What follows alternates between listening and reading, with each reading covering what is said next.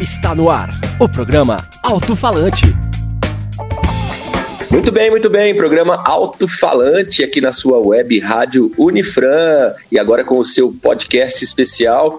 É, nós estamos aí vivendo um momento bem difícil com esse isolamento e todos sabemos que a mudança de rotina é algo complicado, né? Mas nós temos aqui duas convidadas muito especiais para conversar com a gente. Elas são do Comitê de Biossegurança da Unifran. Elas têm algumas dicas e alguns alertas. Estou com a professora Soraya Marangoni, que é a coordenadora. Olá, Soraya. Olá, pessoal. E também estou com a Natália, que é a supervisora de Laboratório de Saúde e Ciências da Saúde da Unifran. Tudo bem, Natália? Oi, Fadu, tudo bem? Vamos lá. É, professora Soraya, qual a importância científica do isolamento social e os seus efeitos? Bom, Fadu, vamos lá.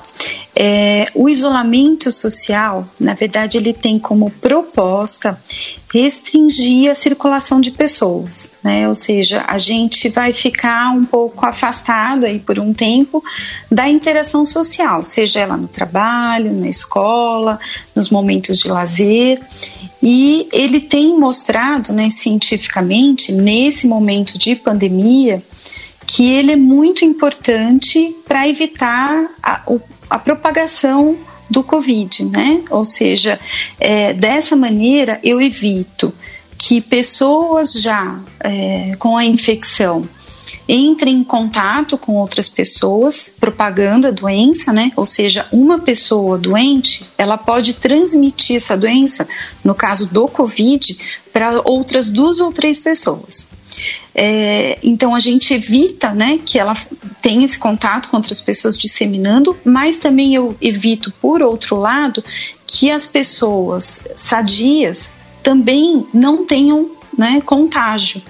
Então é, a proposta é que eu promova assim aquilo que a gente chama de achatamento da curva epidemiológica né? Ou seja, que é o que a gente está mais buscando, é que esse contágio ele vai acontecer, né? A gente sabe aí pelos estudos que 70% mais ou menos da população mundial vai ter contato com o vírus.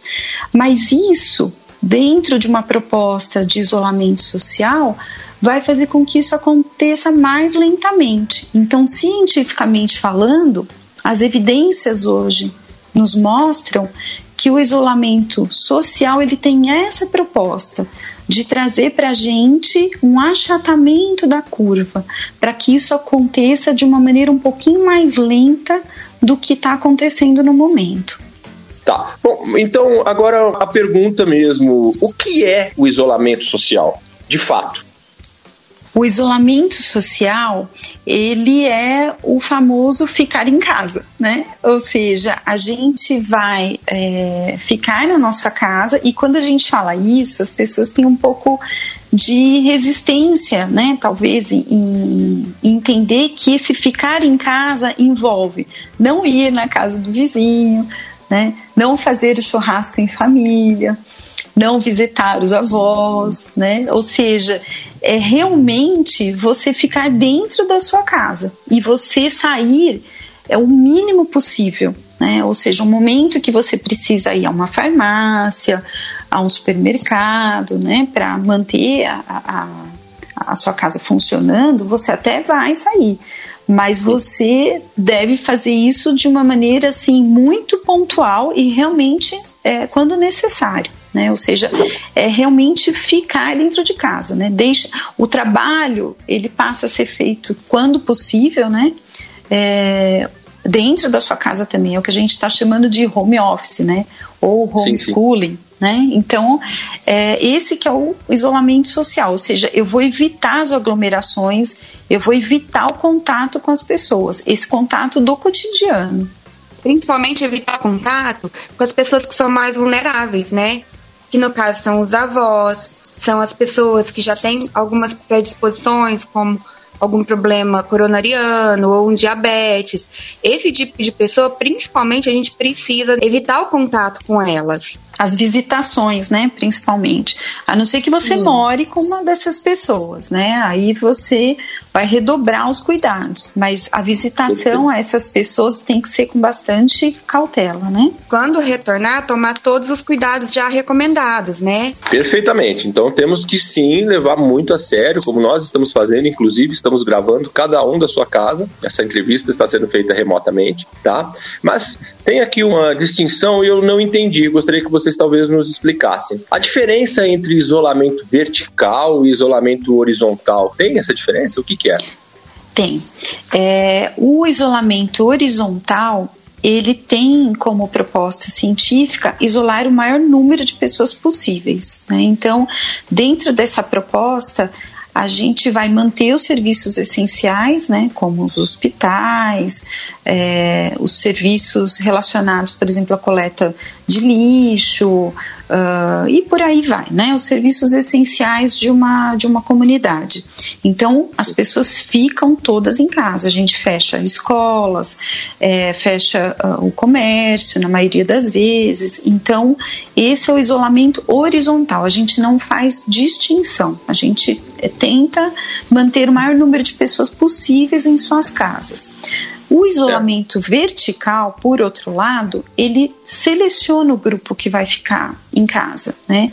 E aí ele propõe que se isolem apenas o grupo de risco, que seria quem? Seriam aqueles com mais de 60 anos de idade, as pessoas que têm é, algum tipo de doença grave, alguma enfermidade, é, pessoas que têm né, uh, uh, sejam imunodeprimidas. Então, essas pessoas ficariam isoladas, inclusive também aquelas já é, com infecção, né, com o Covid.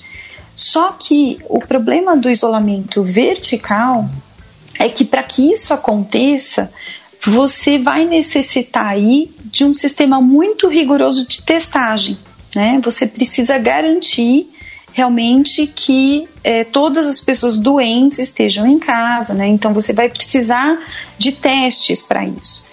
E a gente tem hoje uma questão mundial, né, de dificuldade de acesso a esses testes, né? Que não é só uma questão financeira de comprar teste. A gente não está encontrando para comprar, né? Então existe uma limitação de insumos que a gente fala de recursos.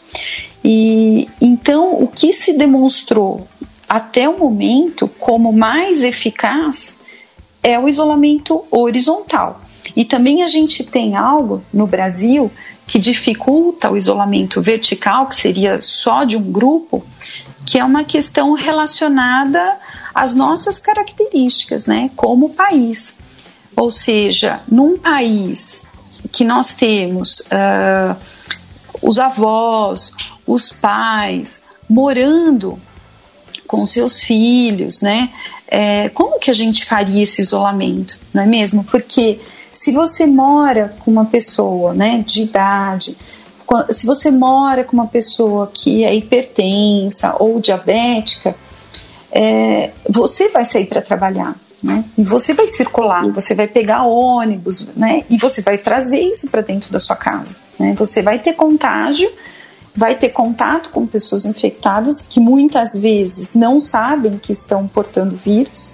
Né? A gente vê aí é, uma fala a respeito de que muitas pessoas são assintomáticas, né, ou pré-sintomáticas, existem várias explicações aí, mas o fato é que muitas vezes essas pessoas, é, como não há uma, uma testagem né, possível aí e suficiente para toda a população brasileira, como é que a gente pode garantir que a gente não vai estar tá circulando esse vírus para dentro de casa, né? As crianças que vão à escola.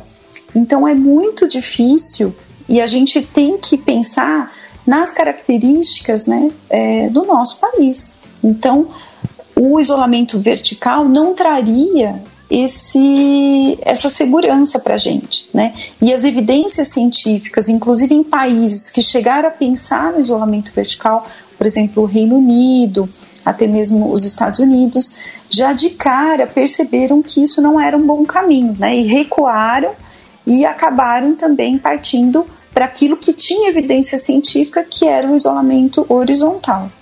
Essa evidência científica é justamente o que o comitê está trazendo para a gente aqui, o Comitê de Biossegurança da Unifran, hoje, nesse podcast.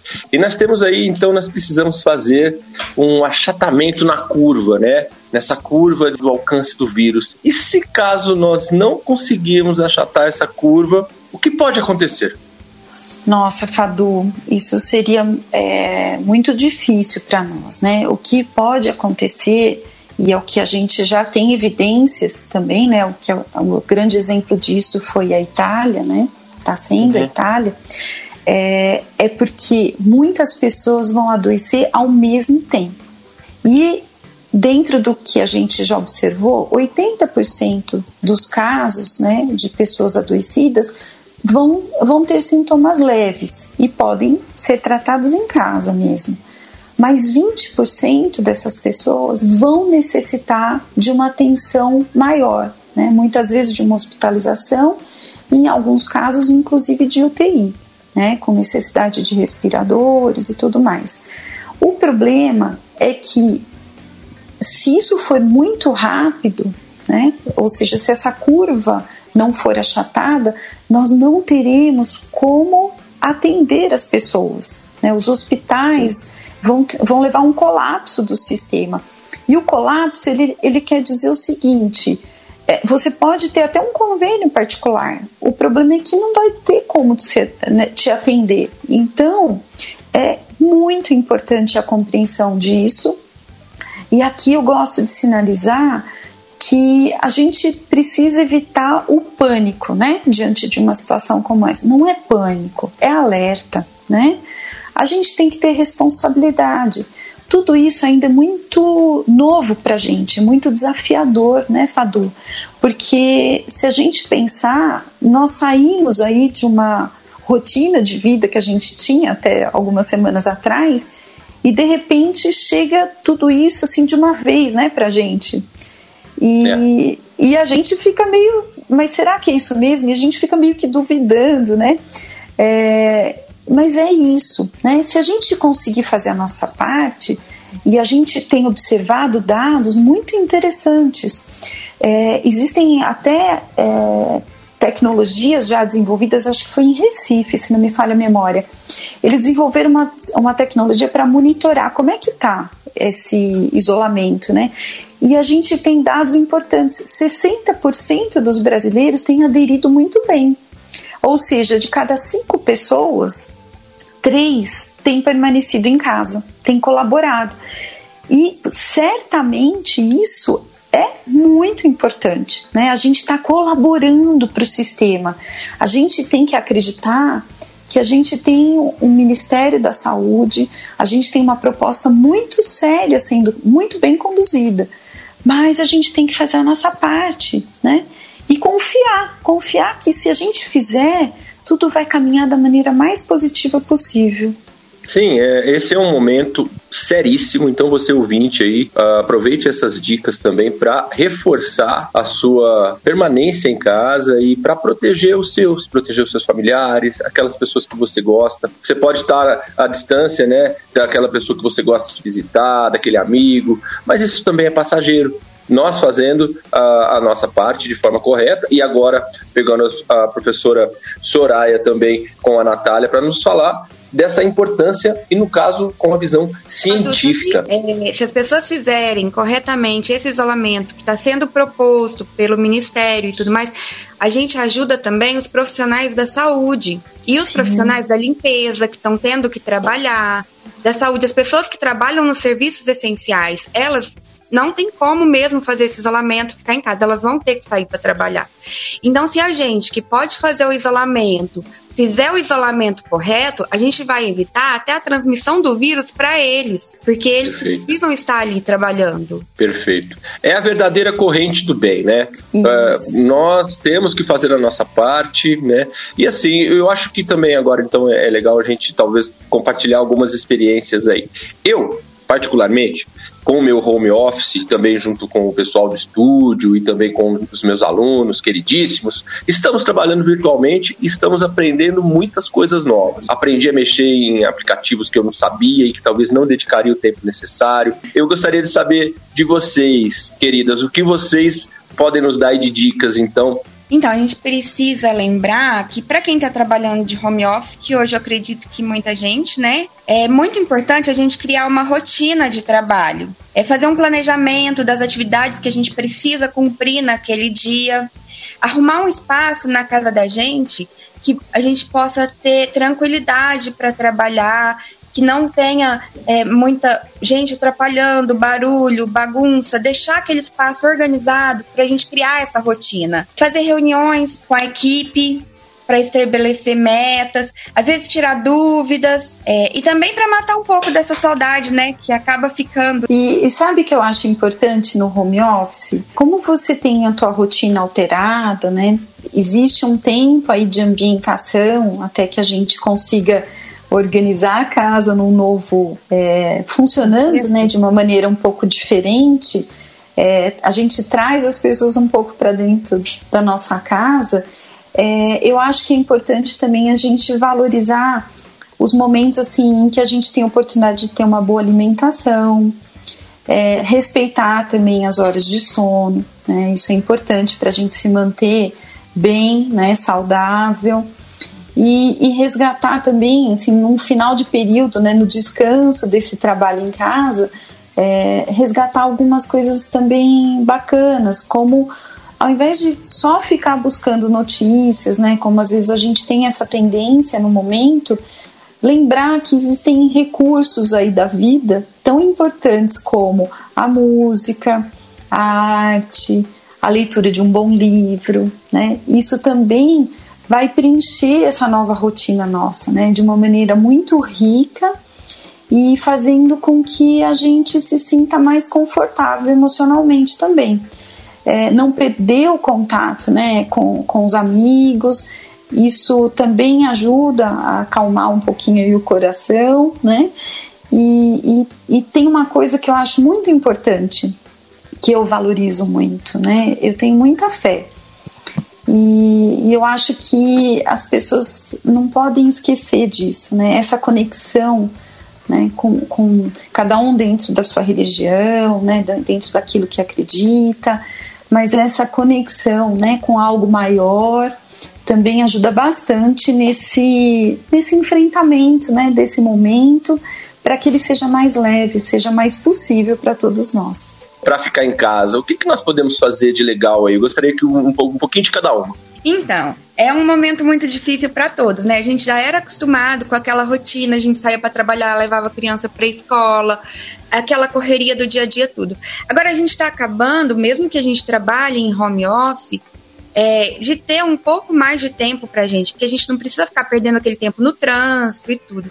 Então, assim, é, a gente está aproveitando é, para curtir um pouco mais, né? É, no final da tarde, depois do, do trabalho do home office, a gente joga. Eu tenho uma filha e a gente aproveita para jogar com ela, que é coisa que a gente há tempos não tinha tanto não tinha tempo, né? Assim, era muito corrido. Então a gente está descobrindo é, jogo de tabuleiro, a gente tem jogado com ela. É, a gente está ensinando para ela brincadeiras da nossa época. Ontem a gente estava jogando stop, era uma coisa que na nossa época brincava muito, né? Hoje, eu vi na internet ontem, hoje nós vamos brincar de é, jogo da velha. Você coloca as vassouras e monta o jogo da velha. Aí você pega objetos da mesma cor e aí coloca longe. Aí você precisa correr para buscar esses objetos e quem conseguir montar mais rápido ganha o jogo da velha. É, série, filme, né? Tem tanta série, tanto filme que a gente fica doido para assistir, às vezes não tem tempo ouvir música, né? Uma coisa que faz bem pra gente. É, tá tendo muito também, é, eu vejo essas lives no Instagram de atividade física, né? As academias, o pessoal da educação física. É, eles têm postado muita live estimulando a fazer atividade física em casa. E a gente também não pode esquecer, né? É, dá para fazer comidas diferentes, né? Não esquecer de tomar água, que isso é muito importante. manter hidratado. Muito legal. Bom, assim, eu quero falar tá... também. Ah, pode falar. ah, que legal. Nossa. eu falei que o pessoal tá postando tanta coisa bacana que eu falei assim, eu vou entrar e vou fazer, vou, vou fazer uma live também falando pra gente cuidar da saúde bucal, né, Fadu? Acho que tá faltando uma live. Olha! Dentista, né? Bom, mas assim, eu acho é, que a gente, a gente tá vivendo um momento é, de ressignificação, né, de tudo. Eu falo assim, a tecnologia que em algum momento estava afastando as pessoas, agora está aproximando, né? É, eu vejo assim as experiências junto aos meus alunos. Eu acho que a universidade ela saiu na frente, né, com o ambiente virtual. A gente, eu, eu falei, gente, parece que eu estou mais próxima deles e eu sinto assim eles mais à vontade até para fazer perguntas, né? Ele parece que está um ambiente diferente que a gente não conhecia. E, e várias possibilidades, né, se abrem assim a gente começa a perder aquele medo da tecnologia, né? Porque a gente se acomoda em quem sabe muito. Então a gente sempre recorre, né, a quem domina muito tecnologia para ajudar. E nesse momento a gente está aprendendo a se virar. Olha eu aqui fazendo podcast, gente. Então. não é mesmo? Show de bola. É. E aí eu tava super. Eu falei, gente, mas será, né? Então, quanta coisa boa tá acontecendo, né? É, e a gente aprendeu que a gente sentia falta das pessoas e não, não percebia, né? A gente quer toda hora é, se ver, não é? Pela pelas webconferências. Então, eu acho que é um momento de ressignificação mesmo dos nossos valores, da, é, das nossas experiências. Então, a gente precisa ter esse olhar positivo para esse momento. Né?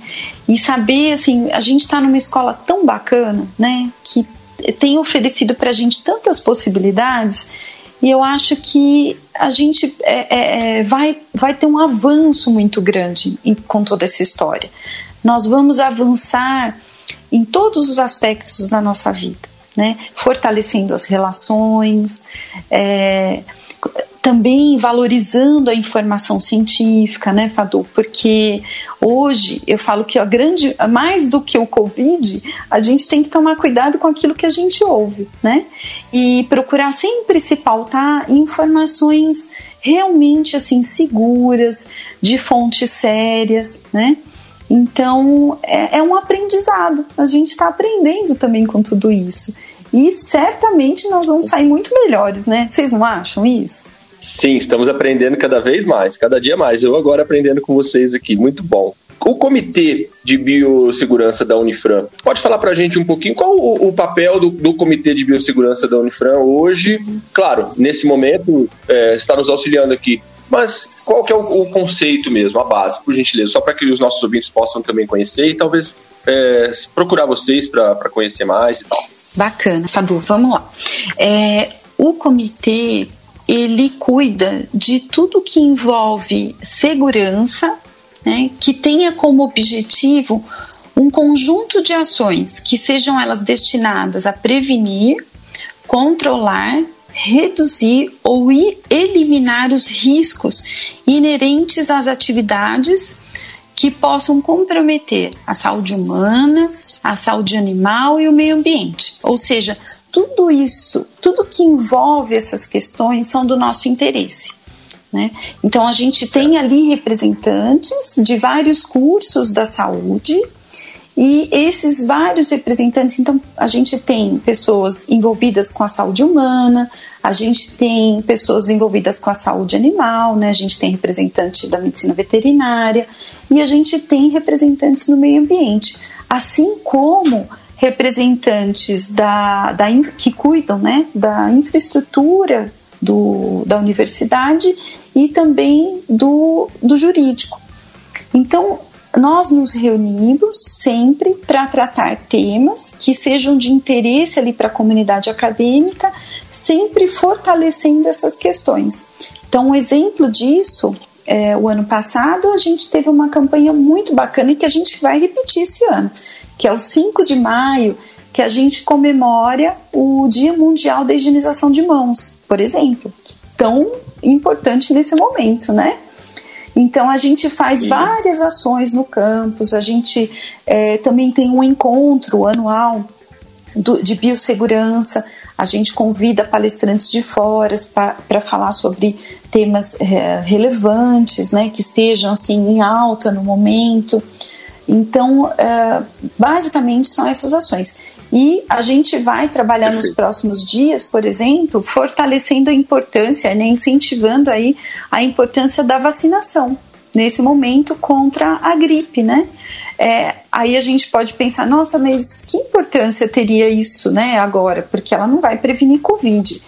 Mas a gente tem que pensar que a gente não tem só Covid, né? A gente tem H1N1 para ser prevenido e outras doenças.